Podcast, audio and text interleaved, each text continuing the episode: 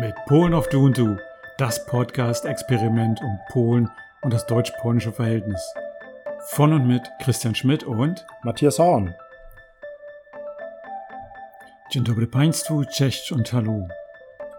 Hallo heute auch äh, an Matthias, der tatsächlich heute da ist. Matthias, geht's dir wieder gut? Letztes Mal ist ja deine Stimme irgendwie äh, weg gewesen. Ja, genau. Also einen Podcast zu produzieren ohne Stimme ist verdammt schwierig und ich probiere heute mal mein Bestes. Ihr hört, dass ich wieder da bin. Ja, vielleicht probieren wir das nächste Mal mit einem Videocast. Dann kann man wenigstens ein Zeichen geben. Gottes Willen. Ja, schön. Schön, dass du da bist. Ähm, der erste Podcast ist ja nun gelaufen und wir haben festgestellt, dass er doch ein bisschen lang ist. Und so werden wir wahrscheinlich das Experiment, wie wir das genannt haben oder wie ich das genannt habe, etwas verändern und werden wahrscheinlich mehrere Podcasts zu verschiedenen Themen produzieren. Heute blicken wir auf die letzten deutsch-polnischen Gespräche, die hier in Potsdam stattgefunden haben. Und dieses Mal hatten wir das Thema 80. Jahrestag des Überfalls Deutschlands auf Polen. Zu Gast begrüßten wir Roland Borchers. Er ist Mitarbeiter der Topographie des Terrors in Berlin, dieser Gedenkstätte oder des, dieses Erinnerungsortes. Äh, Roland Borchers ist studierter Politikwissenschaftler, Geschichtswissenschaftler und äh, Polonistik hat er ebenso studiert und befasste sich in den letzten Jahren oder eigentlich in seiner ganzen wissenschaftlichen Laufbahn mit dem Überfall auf Polen, mit dem Besatzungsregime und forschte und lehrte dort auch selbst an der HU in Berlin. Bei den deutsch-polnischen Gesprächen wollten wir uns fokussieren auf den Überfall auf Polen und das Besatzungsregime. Ähm, das machen wir jetzt in diesem Podcast nicht, weil der, der dritte Teil äh, seines, seines Vortrages äh, fokussiert sich auf etwas anderes, und zwar auf die Erinnerungskultur.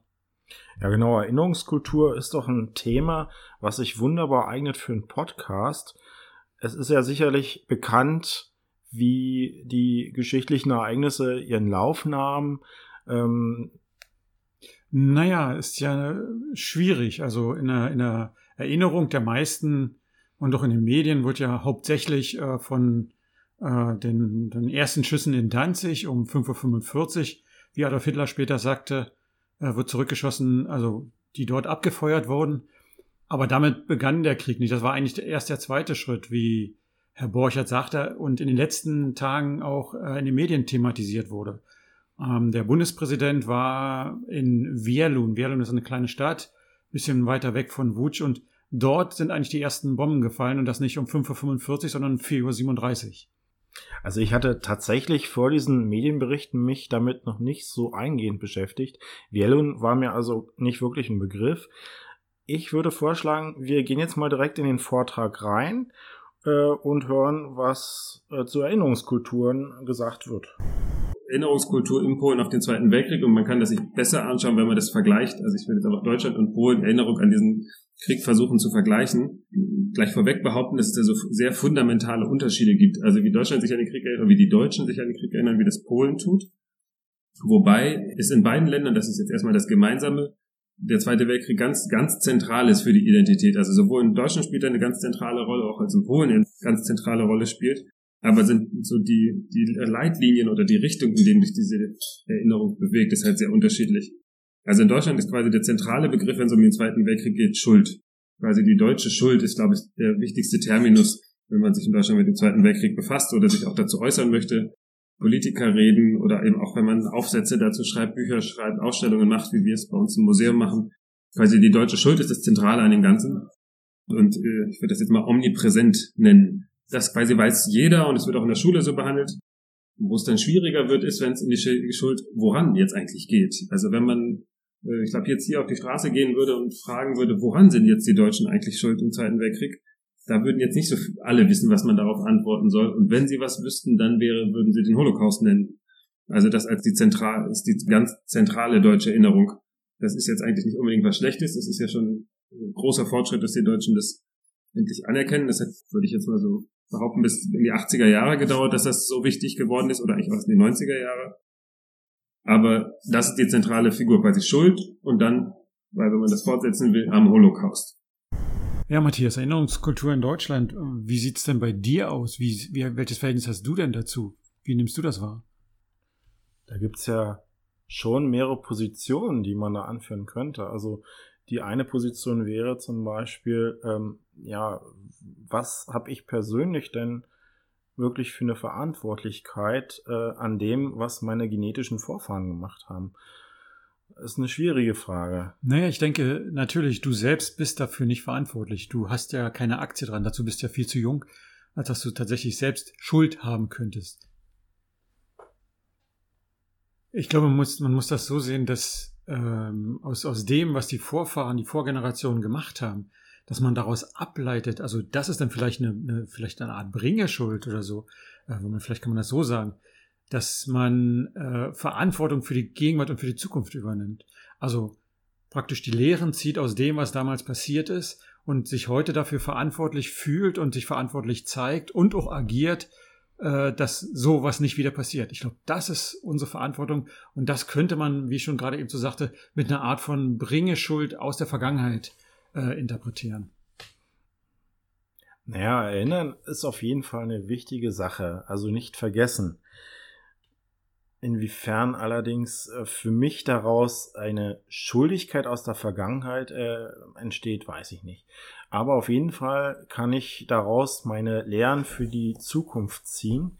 Und wenn ich an die Schuld im Zweiten Weltkrieg denke, ähm, ist es umso wichtiger, die richtigen Lehren für die Zukunft daraus zu ziehen und vielleicht einfach dafür zu sorgen, dass sowas wie Faschismus nicht so eine gute Idee ist.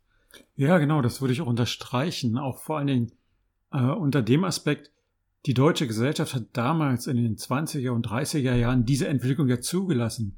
Sie hat zugeguckt oder hat mitgemacht. Und wir merken ja, dass unsere Gesellschaft theoretisch zumindest doch sensibilisiert ist für verschiedene Dinge. Wir haben eine andere Auffassung zur Nation, wir haben eine andere Auffassung zur äh, Political Correctness. Äh, all das steht ja jetzt wieder in Frage in, in, der derzeitigen Gesellschaft aus meiner Sicht.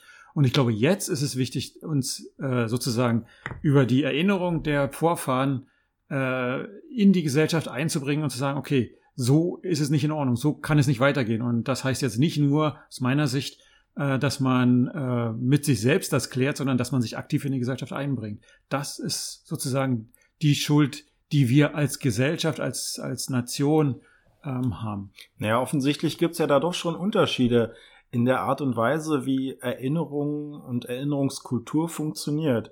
In Polen sieht das noch ein bisschen anders aus, glaube ich, als hier. In Polen der zentrale Begriff, glaube ich, Opfer ist. Also dass Polen das zentrale Opfer des Krieges ist und dass Polen im Krieg sehr große Opfer ge gebracht hat. Also meiner Wahrnehmung nach ist das quasi der omnipräsente Begriff in Polen ist äh, vielleicht unbedingt der Begriff selber, aber zumindest diese Vorstellung, die sich damit verbinden mit mit Opfer. Polen nimmt sich selber als den, den das Wichtigste am Zweiten Weltkrieg war. Also wir hätte es im Zweiten Weltkrieg im Wesentlichen um, sei es um Polen gegangen, wenn man den gesamten Krieg nimmt. Also so, ich habe mir das notiert als Polen als Essenz des Krieges es ging eben vor allem um Polen. Ja, die große Opferrolle äh, der Polen, die ist auch immer wieder bemerkbar und aus, aus deutscher Perspektive auch schwierig. Auch diese, diese starke äh, Darstellung der Geschichte, ähm, der Größe, äh, welche Leistung Polen als, also das aus, aus unserer Perspektive ist das nicht nachvollziehbar. Muss man wirklich Polen verstehen? Also warum tun sie es? Und das, da half ja jetzt auch dieser Vortrag ein ganzes äh, Stück weit mit. Ähm, das, das ist, glaube ich, wichtig. Sonst äh, könnte man das als problematisch empfinden. Na, ich kann es irgendwie doch schon verstehen. Ich meine, von der Geschichte war es ja schon so, dass Polen oft der Spielball war äh, von den großen Akteuren und äh, im Prinzip nie eine eigene Chance hatte, sich dagegen wirklich zu wehren und schon tatsächlich Opfer war, also ganz real ja, mhm. und zwar permanent und immer wieder und das über viele Generationen erlebt, glaube ich, macht schon sowas mit einer Gesellschaft, dass man äh, diese Opferrolle halt ja annimmt, lebt. Ja, das äh, kann schon sein. Also ich habe also vielleicht ein ganz gutes Gleichnis. Ich, ich weiß gar nicht, ob es das gibt, aber habe ich mal von gehört. Ich finde das sehr, sehr veranschaulichend, das Pendel der Geschichte. Also wenn das eine Pendel sozusagen in die eine Richtung zunächst ausschlägt, dann schlägt das wieder in die andere Richtung aus. Also man versucht, vielleicht ist das jetzt hier so eine Form von Ausgleich. Also die, die starke Opferrolle, die ja tatsächlich vorhanden war, das ist ja unbestritten, selbstverständlich. Und jetzt schlägt das sozusagen in die andere Richtung aus, also ein, ein starkes Nationalbewusstsein und ähm, besonders gefördertes Nationalbewusstsein. Da bin ich der Ansicht, ja, das, das braucht man, das ist vielleicht auch Teil der Aufarbeitung der, der, der Geschichte. Ähm, denke aber, dass Polen, wenn es sich jetzt permanent referenziert auf, auf äh, die Historie, auf die Geschichte, dass sie damit äh, eigentlich die, die ganz neue Geschichte außer Acht lässt. Also die Entwicklung jetzt äh, seit 1989, was ich auch sehr schade finde und was ein Teil ist, auf das man durchaus stolz sein kann.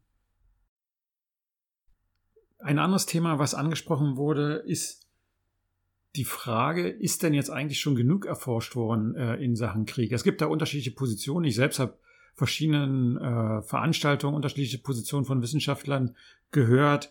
Äh, zum einen sagen sie, da ist so viel erforscht worden, da gibt es so viel Literatur, nur die ersten 20, 30 Tage, da schwächelt das noch ein bisschen. Und die anderen sagen, nee, da ist ähm, doch sehr viel schon erforscht worden, eigentlich gibt es da nichts mehr zu erforschen. Und deswegen habe ich äh, Herrn Borchers gefragt, wie er das dann sieht. Also ich glaube, es gibt ja nichts so gut erforschtes wie den Zweiten Weltkrieg, würde ich immer behaupten. Also es gibt immer noch Sachen, die nicht erforscht sind. Für mich als Historiker ist es natürlich toll, wenn da möglichst viel geforscht wird. Ich frage mich natürlich schon, zu welchem Sinn und Zweck. Also man hat nicht alle äh, Ecken des Zweiten Weltkrieges erforscht, aber ich weiß nicht, wie viele Millionen Menschen waren in den Krieg engagiert und wie viele sind ums Leben gekommen. Also, wenn man die alle, braucht man ja genauso viele Millionen Menschen, um die alle zu erforschen. Ja, aber also es gibt schon noch sehr viele Sachen, die man nicht so genau weiß. Da, da muss man halt recht weit nach unten gehen oder irgendwelche Verknüpfungen herstellen, die eben noch keine hergestellt hat oder die auch historisch gar nicht da waren. Aber ich glaube, es gibt nichts, was so gut erforscht wie der Zweite Weltkrieg. Natürlich gibt es immer noch Sachen, die man daran in Erkenntnisse gewinnen kann.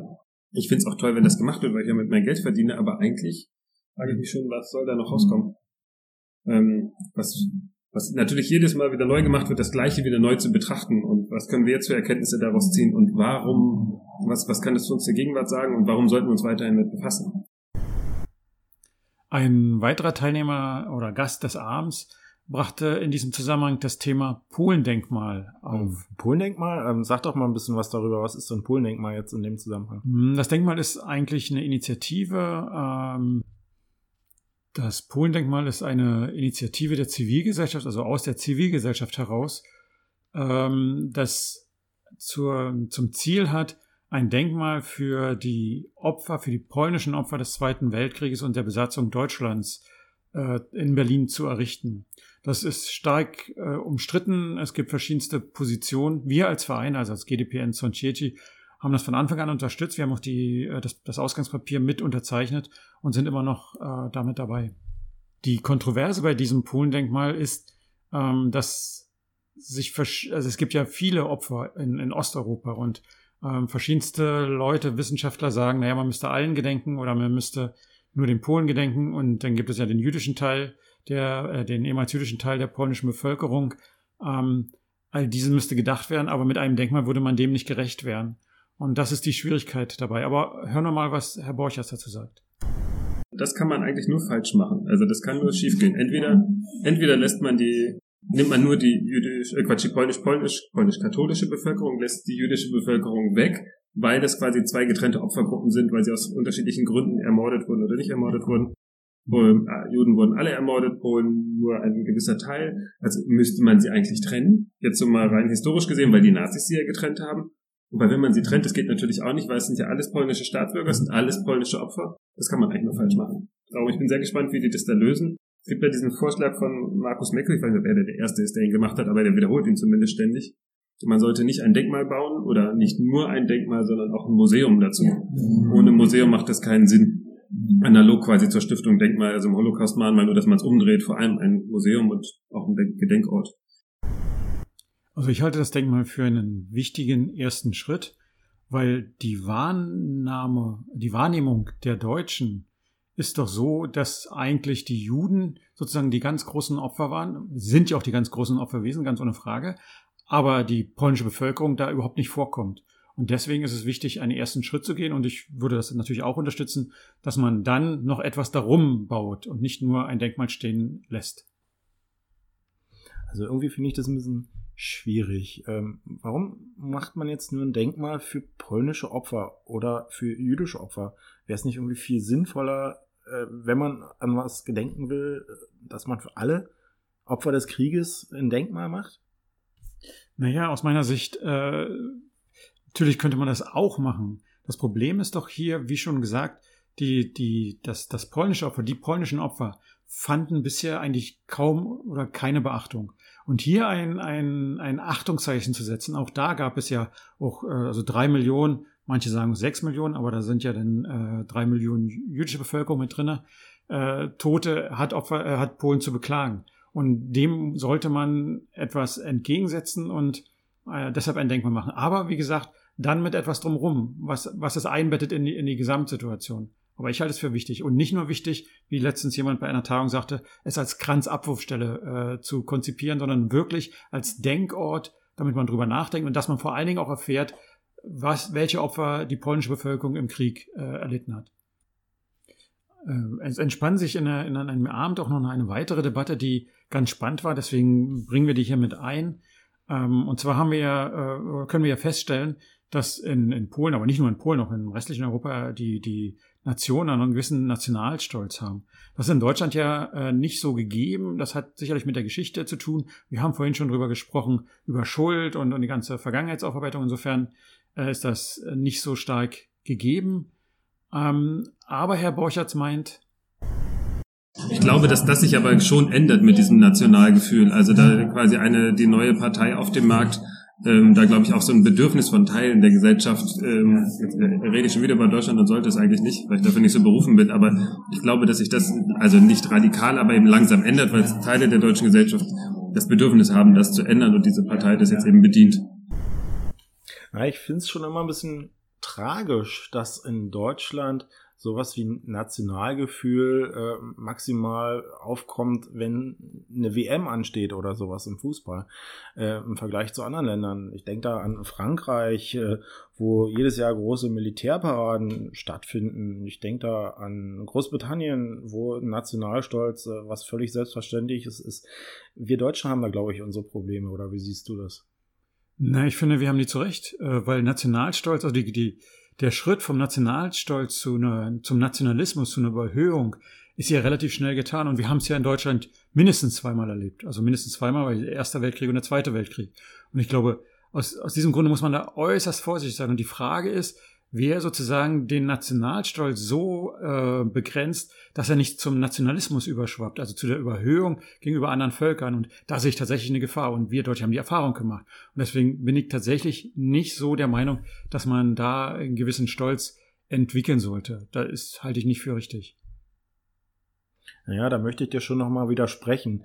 Ähm, nationaler Stolz äh, ist schon eine, eine, wichtige Sache, auch mit äh, Identität hat das viel zu tun, aber in der Tat Nationalismus natürlich eine Sache, die äh, sehr gefährlich ist.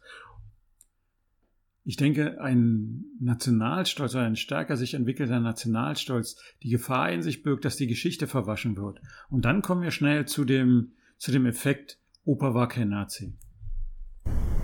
Ich würde behaupten, dass sich in Deutschland die Erinnerungskultur wandelt, also verändert. Es gibt dieses Buch ähm, Opa war kein Nazi.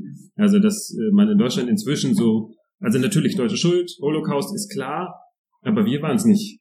Also meine Großeltern, Urgroßeltern, irgendwie, die waren es nicht, sondern irgendwie, es waren eher irgendwie so anders. Ist schon klar, dass es die Deutschen waren, aber jetzt eher nicht so die. Ich werde jetzt noch einen draufsetzen, dass immer mehr die Deutschen sich als Opfer des Krieges sehen. Also das haben wir schon immer getan. Natürlich, wir haben die Ostgebiete verloren und sowas. Aber das quasi, eigentlich waren jetzt inzwischen, als wenn nicht nur die Deutschen sich selber, sondern alle sind Opfer des Krieges. Also quasi der arme Soldat, der an der Front war, ist auch ein Opfer. Das war er früher auch schon. Also es ist nicht unbedingt alles komplett neu. Also äh, eigentlich war jetzt ja mein zentraler Punkt quasi, dass in Deutschland ne, Schuld, Holocaust, dass das so die zentrale Verknüpfung ist, während in Polen der, der Holocaust relativ randständig ist. Also wenn man in Polen sich an den Zweiten Weltkrieg erinnert, geht es eher so am Rande um die jüdische Bevölkerung. Es gibt sogar so eine gewisse Aversion, dass man zu viel über den Holocaust redet. äh, die würde ich auch sagen, ist auch aus polnischer Sicht berechtigt. Also wir hatten das jetzt ja mit äh, diesem Gesetz äh, und Israel Netanyahu. Ähm, aus polnischer Sicht ist, redet man viel zu viel über die jüdischen Opfer und also international jetzt genommen und viel zu wenig über die polnischen Opfer. Also da gibt es so eine gewisse Aversion, die auch gar nicht so unberechtigt ist, äh, aus polnischer Sicht zumindest. In Deutschland ist eben das Kriegsbild an zentraler äh, Stelle Holocaust und der gar keine Nation. Also wenn man in Deutschland an den Zweiten Weltkrieg denkt, an die Opfer, denkt man eben an die jüdische Bevölkerung, aber eben, wenn man die jetzt nicht als Nation betrachtet, hat man keine Nation vor Augen. Während man eben aus polnischer Sicht vor allem an eine Nation denkt, eben an die eigene, an die, an die polnische. Und es gibt so ein sehr heroisches Kriegsbild. Also eben Polen hat sich aufgeopfert, hat quasi für die Freiheit der Welt gekämpft, äh, oder natürlich für die eigene, aber eben auch für die anderen Länder, sich aufgeopfert in den anderen Armeen. Opa war kein Nazi. Okay. Darum geht es hier. Also, dass, dass die Leute sagen, oh, nee, Opa war kein Nazi, das ist der Gründungsmythos. Opa war kein Nazi. Und ähm, nee, alle anderen, also nee, nee, wir nicht und der nicht, nee, nee, wir waren nicht. Also wird sozusagen die Geschichte verdrängt. Und mit Sicherheit war Opa ein Nazi. Ganz klar war Opa Nazi. Und er war im Krieg und der hat, der hat geschossen, der hat ermordet. Deswegen ähm, denke ich, dass Opa durchaus ein Nazi war. Man will sich jetzt nicht einstehen und damit versucht man sich sozusagen quasi reinzuwaschen, äh, reinzuwaschen. Also sich, ne, alles gut. Wir standen auf der Seite der Guten, na, alles, alles gut. Und das ist, glaube ich, das Problem in dieser, in dieser Betrachtungsweise. Und im, im, im zweiten Teil sagte er dann, ähm, dass die, die polnische Geschichtswahrnehmung ja eine starke Opferrolle ist, aber auch eine starke Kämpferrolle auf einmal. Ne? Also sie haben ja gekämpft. Ja, genau, da auf allen die, die Peace ja irgendwie dabei, ähm, alles, alles nochmal neu zu, neu zu deuten, ja, die Geschichte nochmal ein bisschen ähm, auseinanderzuziehen und mhm. neu zusammenzusetzen, ja. Na, ich glaube gar nicht, dass sie das neu machen. Ich glaube, dass das Thema war schon vorher auch vorhanden. Nur sie verstärken diesen Effekt. Also aus dieser Opferrolle heraus, die ja lange auch äh, gepflegt wurde, auch nach, im, im, nach dem Krieg, noch die, das kommunistische System hat diese Rolle ja weiter verführt. Ne? Wir Polen als, als Opfer äh, der, der Nazis, der Nazis hat man ja damals gesagt, also der Hitler, also Hitlerowze, ähm, das, das wurde da tatsächlich auch gepflegt und es, es ist sozusagen Teil des gesamtgesellschaftlichen Konsenses. Und jetzt macht die Peace genau das, dass sie diese Emotionen verstärkt und ja, und aus dieser Position aus heraus ähm, politisch Kapital schlagen will. Und an dem Tag, das war ja, glaube ich, auch Thema denn in, in dem Vortrag. Wollen wir direkt nochmal reinhören. Mhm. Und der Krieg wird schon immer positiv gedeutet, aber das hat sich jetzt unter der aktuellen Regierung nochmal verstärkt. Also Peace gibt sich nochmal deutlich mehr Mühe, da die Kriegserinnerung wach zu halten. Also daher kommen diese Reparationen, die die Medien ja auch irgendwie immer sehr interessant finden. Ich glaube nicht, dass der polnischen Regierung wirklich um Reparationen geht, sondern eher darum, das Thema politi eine politische Dimension des Themas zu haben, zu bekommen und das Thema eben politisch gar nicht so stark ausnutzen zu wollen. Es gibt nicht sehr viel Profit daraus, aber einen gewissen Profit. Und ich glaube, das ist der zentrale Ansatz da dran und eben vor allem gibt sich die Regierung eben auch Mühe, den Krieg weit noch stärker positiv umzudeuten. Also wenn man jetzt den Warschauer Aufstand habe ich jetzt ausgeklammert, aber der ist ja eine totale Niederlage gewesen und auch eine totale Fehlplanung, also vollkommen eine Katastrophe eigentlich. Aber der wird zunehmend als Sieg gedeutet, also als hätte, äh, hätte die, hätten die Aufständischen damals gewonnen. Und das, das ist schon länger so. Das ist keine neue Entwicklung, aber ich glaube, es wird immer stärker. Also in diesem Warschauer Aufstandsmuseum gibt es ja gar keine Aussage darüber, dass man ihn verloren hat. Da gehen die Leute eigentlich eher raus mit der Vorstellung, man habe den gewonnen. Und darum würde ich eben behaupten, also Deutschland und Polen reden aneinander vorbei. Und ich will es jetzt mal auf ein Beispiel verkürzen. Also wenn man Auschwitz nimmt, ist es aus deutscher Perspektive und aus der gesamten internationalen Perspektive ein jüdischer Ort, also Erinnerungsort. Und aus polnischer Perspektive ist es ein polnischer Erinnerungsort. Quasi zwei Orte, die, also ein Ort, der in allen Ländern eine große Bedeutung hat, aber einmal ein polnischer Ort ist und einmal ein jüdischer Erinnerungsort. Und was vielleicht noch ein wichtiger Punkt ist, dass in Polen die Kriegserinnerung in der Bevölkerung viel tiefer verankert ist als in Deutschland. Also in Deutschland spielt das in Schulen eine Rolle und das es nehmen auch viele Leute sich persönlich ernst, wichtig, man muss sich für die Kriegserinnerung engagieren. Aber in Polen ist es viel tiefer in der normalen Bevölkerung verankert. Also ich habe neulich, gleich mein Lieblingsbeispiel in jüngster Zeit in der Berliner S-Bahn jemanden gesehen, der hatte sich hier rein tätowiert PW, also quasi das Symbol für den polnischen äh, Widerstand, Polz, ja, Widerstand, Polska schon, das ist ja nicht nur der nicht nur der Aufstand, sondern das gesamte, der gesamte Widerstand. Also ein junger Mensch, der sich das rein tätowiert hatte, das ist jetzt wahrscheinlich der einzige Mensch, ich habe nur das mal bei denen gesehen. Das würde in Deutschland nie jemand machen. Also jetzt abgesehen davon, dass man sich ja dann ein Nazi-Symbol tätowieren müsste, das würde natürlich erst recht keiner. Also kein normaler Mensch tun. Aber, ähm, aber so, sich so nationale Symbole, was weiß ich was, ähm, ja, könnte auch sein, ja. Äh, aber in Polen ist es eben sehr tief in der normalen Bevölkerung verankert. Also ich glaube, Lokalhistoriker gibt es in Polen viel mehr und die sich damit befassen, was in ihrem Ort für Kämpfe waren. Dann gibt es diese historischen Inszenierungen, dass man eben Kämpfe inszeniert. Da, da kriegt ja eben Deutsch gibt ja aus den Latschen von der Vorstellung, irgendwie eine Schlacht aus dem Zweiten Weltkrieg zu inszenieren. Aber das ist in Polen sehr populär. Also, was man im Internet alles Mögliche kaufen kann, diese Diskussionsforen, ist in Polen viel stärker verankert. Aber jetzt eben zurück zu meiner Ausgangsthese. In beiden Ländern ist der Zweite Weltkrieg sehr, sehr wichtig, aber Deutschland und Polen reden da ziemlich stark aneinander vorbei. Ja, und ich glaube, dieses aneinander vorbeireden hat mit den unterschiedlichen Standpunkten, Positionen zu tun. Also wie er gerade hier sagte, äh, diese Rekonstruktionsgruppen, äh, die es gibt, äh, dieses, dieses, also aus, aus deutscher Perspektive sehr martialische teilweise, das hier unvorstellbar. Ja, also ich kann es mir überhaupt nicht vorstellen. Ich auch nicht. Ich war irgendwann mal in, in Breslau, mitten in Breslau, also vom halben Jahr, lief da eine voll getarnte Gruppe, wahrscheinlich Jugendlicher, also wirklich in voller Tarnuniform mit Bewaffnung, waren wahrscheinlich keine Echtwaffen, durch die Stadt, also zehn Leute, also in, in Deutschland absolut undenkbar. Also das wäre ein Politikum. Äh, das wäre absolut, das, das ginge gar nicht. Ne? Und das ja. ist schon, und das ist der Unterschied in der Wahrnehmung. Ne? Also das ist so, ähm, deswegen man aneinander vorbeiredet. Ich glaube, man muss die, man muss, und das wird ja später nochmal empfohlen werden, einfach auf ein Ereignis gucken, auf die Geschichte gucken und die beiden Perspektiven, die beiden unterschiedlichen Perspektiven wahrnehmen. Und das folgt ja dann beispielsweise in dem, in, in dem, in dem Band äh, der deutsch-polnischen Erinnerungsorte. Also das ist so ein mehrbändiges Projekt, ähm, das so, glaube ich, im Wesentlichen, also es sind nicht drei Bände, aber aus drei Richtungen besteht. Also aus gemeinsamen Erinnerungsorten, entgegengesetzten Erinnerungsorten, jetzt fehlt mir der dritte, was ist der dritte? Gemeinsame, entgegengesetzte und irgendeiner fehlt mir jetzt gerade. Aber es ist, der behandelt mehrere Formen von Erinnerungsorte, Parallele, genau, dass man quasi das gleiche Symbol hat, aber was ganz was anderes bedeutet. Das ist jetzt sicher nicht entgegengesetzt äh, und auch nicht unterschiedlich. Genau, und das ist so ein mehrteiliges Werk, wo Deutsche und Polen über, ich weiß nicht, sagen wir grob zehn Jahre dran gearbeitet haben und versucht, versucht haben, die Erinnerungskulturen zu vergleichen insgesamt. Nicht nur auf den Zweiten Weltkrieg oder 20. Jahrhundert, sondern vom Mittelalter an. Genau, ganz tolles akademisches Projekt, was natürlich in der Bevölkerung nicht ankommt. Mhm. Äh, aber äh, das ist ja bei den meisten akademischen Sachen so. Und wenn, dann kommen sie so 10, 20 Jahre später an. Naja, so ein richtiges wundern ist es bei mir nicht, wenn eines dieser Bücher, ich glaube, 50 Euro kostet, oder? Ja, ist unterschiedlich, aber um die 50, also auch 80 Euro oder 90 Euro, aber um die 50. Aber es sind äh, ja eher Werke äh, für die, wahrscheinlich für die Wissenschaft. Und das hatte ja Herr Borchers ja vorhin auch schon mal irgendwie gesagt. Ja, Wissenschaft ist kommuniziert manchmal nicht so stark nach draußen. Also er hat es mit anderen Worten gesagt, aber, und das ist vielleicht ein Problem. Aber es ist wichtig aus meiner Sicht, dass man, dass man sowas hat ähm, wir sehen ja an diesem Podcast, wir sahen es auch an dem ersten Podcast, es geht darum, dass wir uns verstehen, dass, dass wir verstehen lernen, dass wir verstehen, warum die eine Seite oder dass die, die, der eine Staat oder die eine Bevölkerung das so macht und die andere Bevölkerung, also hier, das so macht, dass man das einfach versteht. Und das ist ja auch das Anliegen letztlich äh, dieser, dieser Podcast-Serie. Einfach verstehen lernen, warum ist das so. Es geht nicht um Verurteilen, es geht nicht um Bewerten, sondern es geht darum, sich kennenzulernen, sich verstehen zu lernen. Und damit, das wäre aus meiner Sicht sogar der erste Schlüssel äh, für eine gute äh, weitere Kooperation und auch eigentlich, wenn man das auf eine andere, auf die höhere politische Ebene bringt, auch für eine gute politische Zusammenarbeit, wo man eben nicht in Fronten denkt, sondern in einem Miteinander. Ach naja, du musst es ja nicht auf die höchste politische Ebene bringen.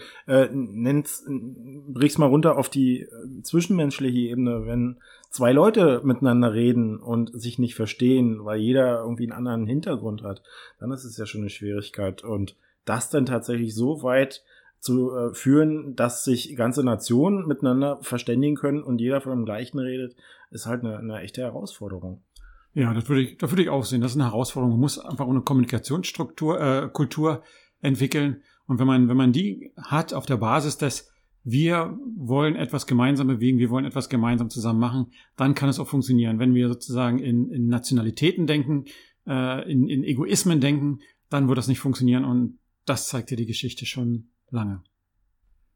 So, liebe Zuhörerinnen, ich hoffe, es hat Ihnen und euch gefallen. Es war äh, interessant. Äh, Matthias, wie ist dein Eindruck jetzt beim ersten Mal? Ja, ist mein erster Podcast überhaupt, den ich mache. Ähm, ja, natürlich, es ist hier und da ein bisschen holprig und wir mussten ein paar Mal schneiden und nochmal zurückgehen. Aber ich glaube, ähm, ja, warum nicht? Ja, unser Anspruch ist es ja auch nicht, äh, perfekt zu sein. Und wir sind, wir sind keine Politiker, wir sind also keine Politikwissenschaftler, wir sind keine Geschichtswissenschaftler. Wir versuchen das sozusagen aus unserem Verständnis, aus unseren Erfahrungen zu vermitteln. Und da muss nichts perfekt sein. Aber wir hoffen, dass trotzdem es für alle interessant genug war. Wir genau. werden äh, beim nächsten Mal, wir werden demnächst wieder einen, den, den eigentlichen anderen Teil, den wir heute noch machen wollten, äh, produzieren. Da werden wir uns mit den Wahlen in Polen befassen, die am 13. Oktober stattfinden. Auch nochmal ein total spannendes Thema. Mal sehen, was draus wird. Wir freuen uns drauf. Ich hoffe, ihr und euch freut euch auch drauf. Do zobaczenia. Do, do widzenia. Bis bald. Auf Wiedersehen. Tschüss. Tschüss.